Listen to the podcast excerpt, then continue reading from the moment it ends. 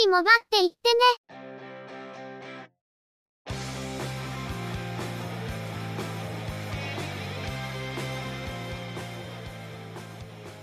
この番組は、モバイル通信に関する技術や業界の動向についてのニュース、IT ガジェットについての情報などの話題を中心にご紹介していま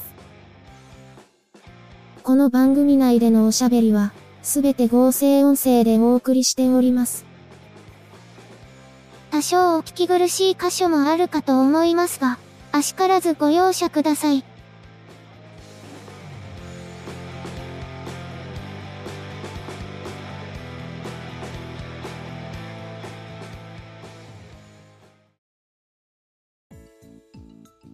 今週もゆくもばのスタートです。お届けいたしますのは、ネタを探してきたり、いろいろしてるのが中の人、またの名をハイマウント。そしてお話をするのは、佐藤ささらと、鈴木つづみと、嫌です。ゆくもば、第440回です。今回はニュース1本あたりの分量が多くなりそうなので、今回もショート編成でお送りします。なんで分量が多くなるのかは、皆さんおおよそ予想ができている気がしますけど。まあ、あれのせいですね。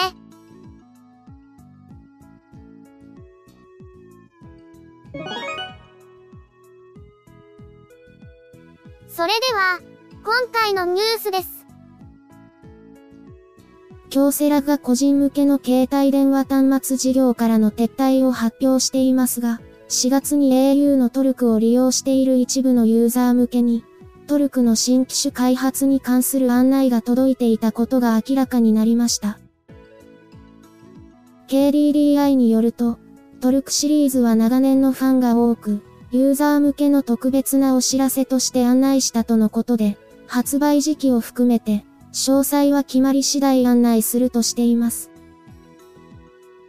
個人向け端末からは撤退するとしていましたが、法人向けを含む完全撤退を意味するものではなく、トルクシリーズ自体がなくなるという内容の発表でもないので、このニュース自体はそれほど驚くものではないのかなとは思います。次期モデルと目される 3D デザインらしきものが流出していたりもするので、開発自体は継続していたのでしょうし、タフネスモデルは北米向けのドゥラフォースシリーズもあるので、何らかのモデルを用意することはできるんじゃないでしょうか。タフネスモデル、ラグドフォンは需要があるので、何らかの形で残ってほしいなと思うところです。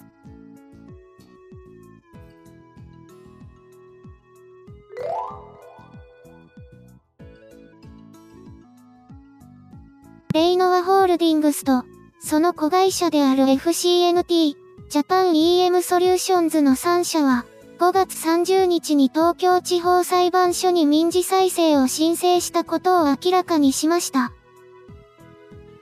レイノワホールディングスは今回の民事再生の申請について、携帯端末市場の成熟化などによって売り上げが伸び悩む中、円安の進行や半導体不足などの影響を受け、原価や費用が高騰し、グループの収益や資金繰りが急激に悪化したと説明しています。子会社の FCNT はかつての富士通の携帯電話端末事業で、楽々フォンやアローズシリーズの企画、開発などの事業を展開。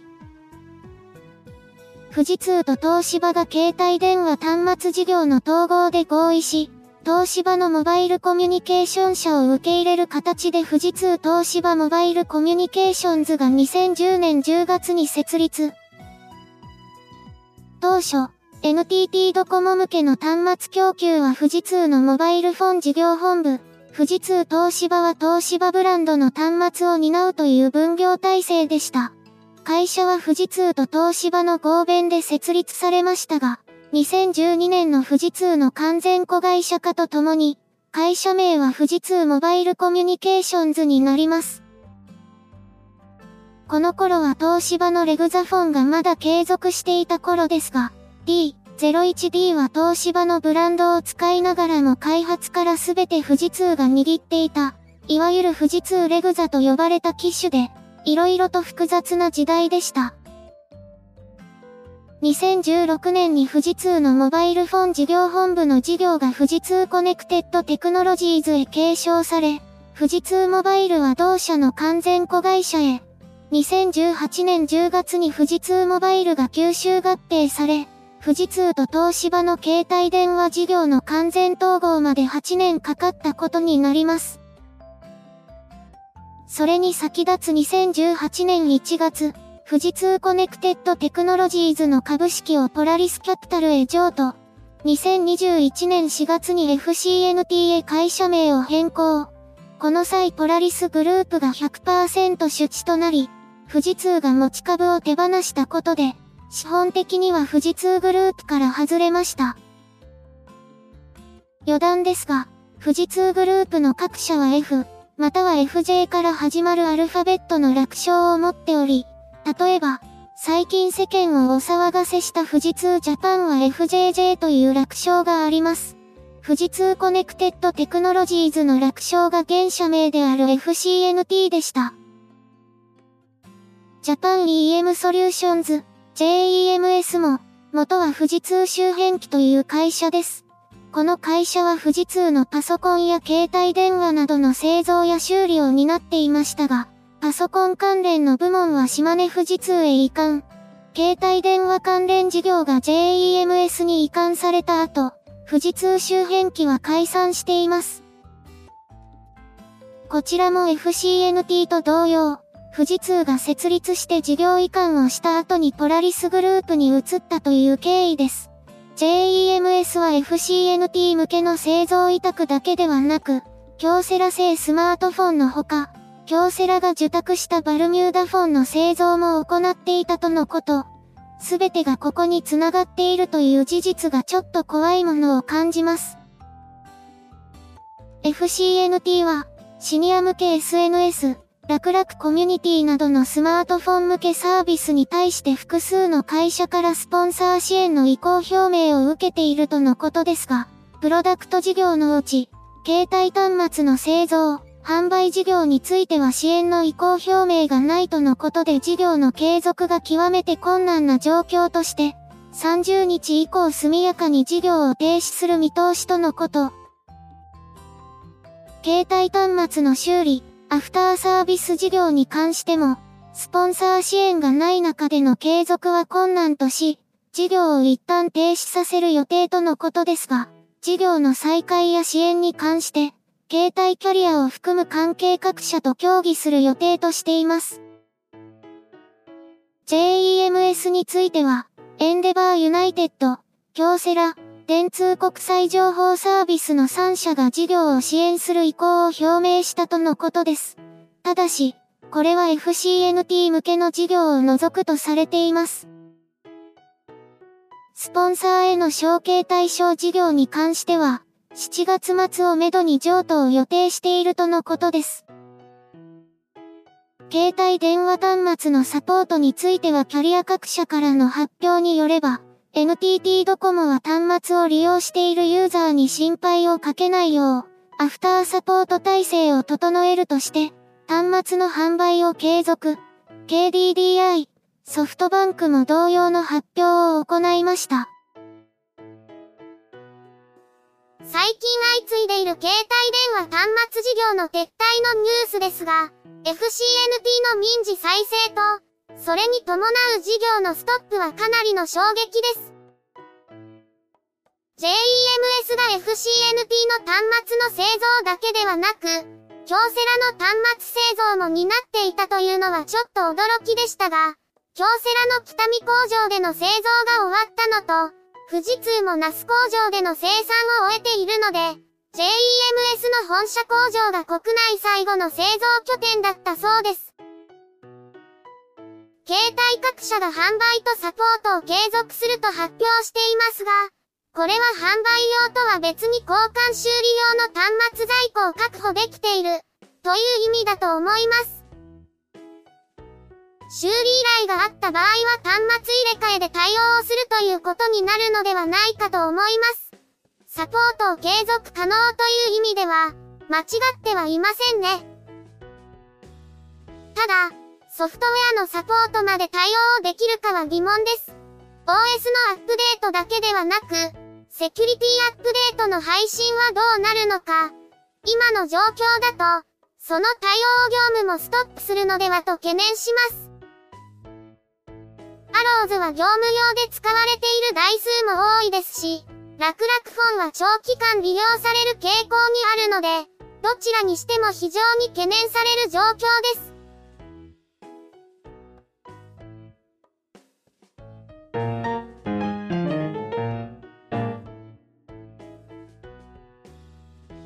ソフトバンクは、ソフトバンクブランド、並びに Y モバイルブランドにおいて、6月13日をもって本人確認書類としての健康保険証などの取り扱いを終了することを明らかにしました。契約者本人が意図しない不正な契約が増加していることや、マイナンバーカードの普及状況などを踏まえたもので、携帯電話などの新規契約において、健康保険証や共済組合員証など、24種類の書類が本人確認の手段として利用できなくなるとのこと。NTT ドコモ、KDDI でも、同様の発表を行っています。今回対象から外される書類に共通しているのは、書類に本人の写真がないことです。また、マイナンバーカードの普及率が上がったこともあり、いいタイミングだったということもあるんでしょうね。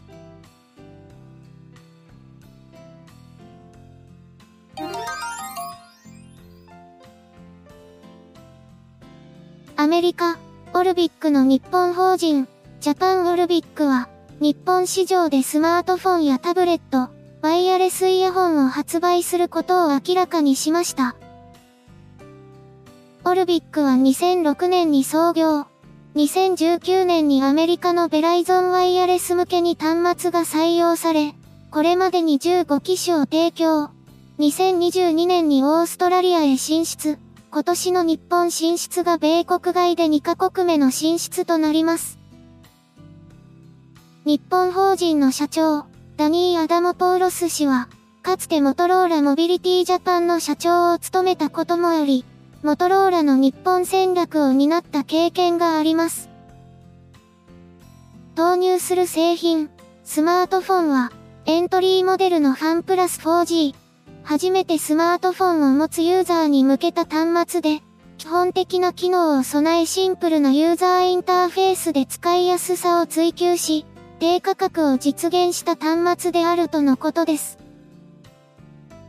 搭載 OS は Android 12。チップセットはスナップドラゴン 680-4G。メモリーは 4GB。ストレージは 64GB。1TB までのマイクロ SD カードに対応。ディスプレイは約6インチ。1560×720 ピクセルの TFT 液晶。メインカメラは1600万画素と200万画素のデュアルカメラ。4G ネットワークは日本のほか、台湾やオーストラリア、インド、ヨーロッパ、南米のネットワークに対応。NFC やフェリカには対応せず、急速充電やワイヤレス充電にも非対応。タブレット端末は、タブ8 4G、タブ 10R4G の2機種。タブ8 4G は、ディスプレイは約8インチ、1200×800 ピクセルの TFT 液晶。メモリーは 3GB。ストレージは 32GB。アウトカメラは1300万画素。インカメラは500万画素。10W の充電器が同梱。外部端子は USB Type-C と 3.5mm オーディオジャック。ワイヤレス充電は非対応。タブ 10R4G はディスプレイは約10.1インチ。解像度はタブ8同様。メモリーは 4GB。ストレージは 64GB。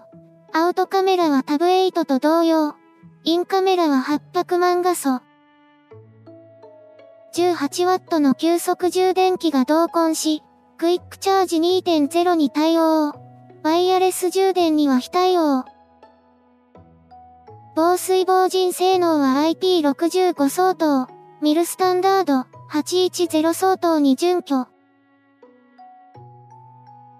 ワイヤレスイヤホン、オルビックイヤーバッツは、Bluetooth 5.2対応のフルワイヤレスイヤホン。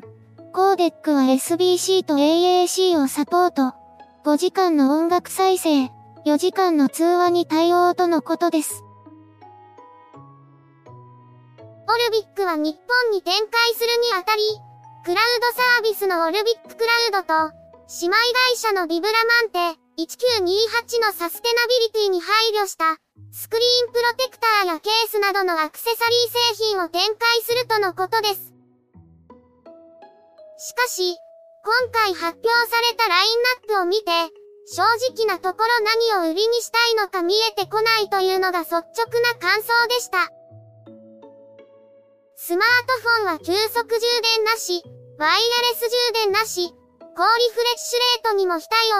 応。取り柄があるのは値段かと思いきや、同程度の処理能力でより特徴のあるスマートフォンが似たような値段で売られているということで、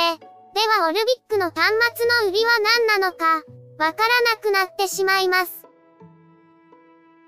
というより、最近のエントリーレンジのスマートフォンは価格の安さだけではなく、性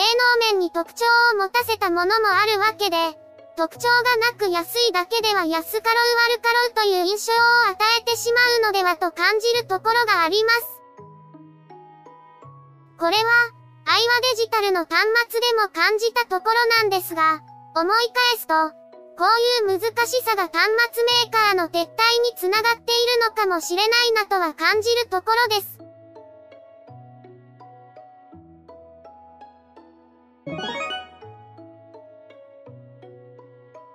今回のニュースは以上です。ニュース本数を減らしたショート編成でしたが、いつもより尺がかなり長くなりましたね。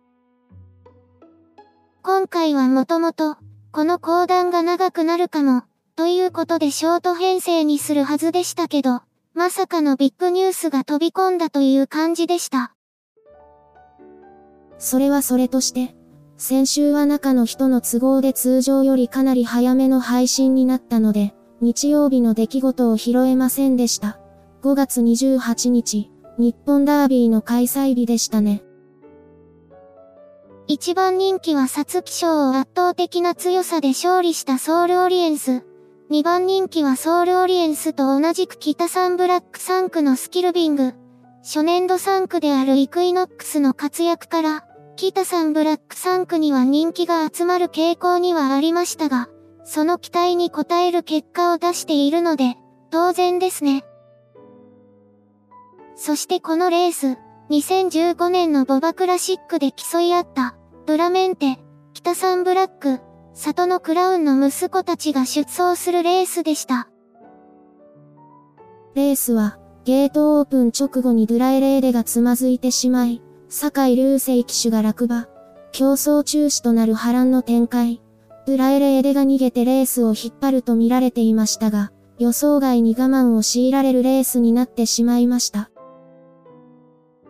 パクスオトマニカとホウオウビスケッツが逃げますが、1000メートルのタイムが1分かかっているので、比較的ペースはゆっくりだったように思います。タスティエーラと、クラシック2冠がかかるソウルオリエンスは好位置につきました。パクスオトマニカが大逃げをしますが、最終直線で追い比べの展開。タスティエーラがかわし、ソウルオリエンスとハーツコンチェルト、メラジオオペラが迫りますが、タスティエーラには届かずゴール。ダービー馬になったのは4番人気のタスティエーラ。父、里のクラウンはダービー3着でしたが、父は達成できなかったクラシック体感、しかも日本ダービーです。なお、里のクラウンは初年度3区でダービー馬を輩出したことになります。里野の冠名を持つ、里見ホースカンパニー。並びに里見はじめオーナーの所有馬は、これまでダービーでの勝利はなく、里のダイヤモンドの2着、あと8センチが届かずにいます。しかし、オーナーの所有馬ではありませんが、里野の決闘からダービー馬が出たのは明るいニュースです。今年里のクラウンと、白毛の女王ソダシと同世代の牝馬、里のレイナスの後輩が成功したというニュースもありました。里のレイナスは豪快な末足を持ち、オークスではなくダービーに出走。怪我で引退していなかったら、今頃は G1 レースを賑わせていたことでしょうから、生まれてくる子には期待しかありません。一方、二冠を逃したソウルオリエンス、騎乗した横山武史騎手にとってはまたもやダービーでの惜敗です。エフフォーリアでシャフリヤールに惜敗した2021年のダービーの映像を未だに見ることができずにいるという話ですが、今年のダービーの映像もしばらく見返すことができないのかもしれません。しかし、父、横山則弘騎手も、2009年のロジユニバースでダービーに勝つまで15回、24年もかかったんですから、焦らず、腐らず今の姿勢で臨み続けたらきっとダービージョッキーになれると信じています。一方、今回のダービーではとても悲しいことが起こりました。2番人気だったスキルビングは、最終直線に入ったところで失速。なんとかゴール板は通過しましたが、クリストフ・ルメール騎手が降りたところで倒れ込み、動けなくなってしまいます。すぐにゼッケンの腹帯を外し、そばに寄り添うルメール騎手でしたが、残念ながら、スキルビングは急性心不全で亡くなってしまいました。スキルビングは出走レースはすべて東京競馬場、ゆりかもめ賞、青葉賞と、東京芝2400メートルを経験し、魔の自しての日本ダービーへの出走でした。一方、青葉賞を勝ってダービーも勝つ馬はいないというジンクスも囁かれていましたが、スキルビングならやるかもしれない、という期待の声もあったと思います。実際、中の人もソウルオリエンスやタスティエーラに期待していたものの、一方でスキルビングがジンクスを覆すのも見たいと思っていたくらいです。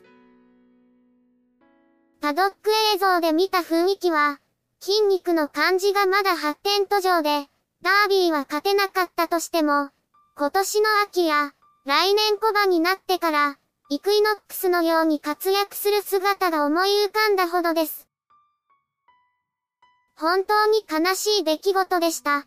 中の人にとっては、ライスシャワーやサイレンス鈴鹿の時に匹敵するくらいのショックでした。スキルビング号のご冥福をお祈りするとともに、木村哲也調教師をはじめ、関係者の皆様にお見舞いを申し上げます。また、5月30日には、北海道の渡辺牧場で余生を過ごしていた、ナイスネイチャが亡くなりました。35歳でした。引退馬協会のフォスターホースとなり、2021年からは JRA 重賞勝利馬としては最長寿。昭和生まれの重賞勝ち馬としても最後の一頭でした。誕生日の恒例となっていたバースデードネーションは、馬娘でナイスネイチャが注目されたこともあり、近年は最高記録を更新し続け、今年は7400万円以上が集まり、バースデードネーションだけの総額で1億6000万円以上を集めているんだそうです。この寄付により、引退馬協会は多数の引退競走馬を引き受けることができるようになりました。リークスカイ、名称サムソン、ダノンシャーク、名称ボーラー、テイエムプリキュアといったビッグネームを引き受けることができたのも、ナイスネイチャのおかげと言っても過言ではないでしょう。現役中に G1 を勝利することはありませんでしたが、G1 ホースになるよりも記録と記憶に残る偉大な活躍をした名馬であったと思います。ナイスネイチャ号のご冥福をお祈りするとともに、引退馬協会の関係者の皆様、渡辺牧場の関係者の皆様、そしてフォスターペアレントの皆様に、心よりお見舞いを申し上げます。最後に、両名馬のこれまでの馬声と活躍を思い出し、慎んで哀悼の意を表するものであります。お疲れ様でした。そして、ありがとうございました。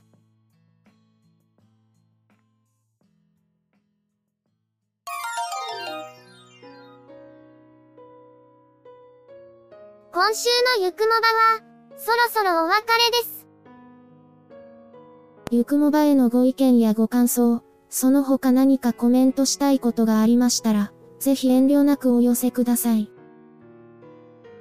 Apple Podcast へのレビュー投稿、ブログへのコメント、メールフォームからの投稿、Twitter でハッシュタグ、シャープ y, u, k, u, m, o, b, a をつけたツイートなど、送りやすい方法でお気軽にいただければと思っています。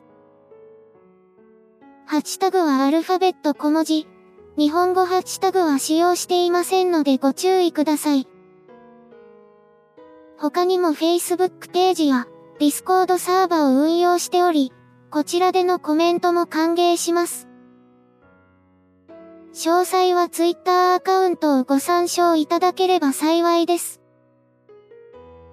いただきましたコメントは、おおよそ月末をめどにしてご紹介させていただいています。また、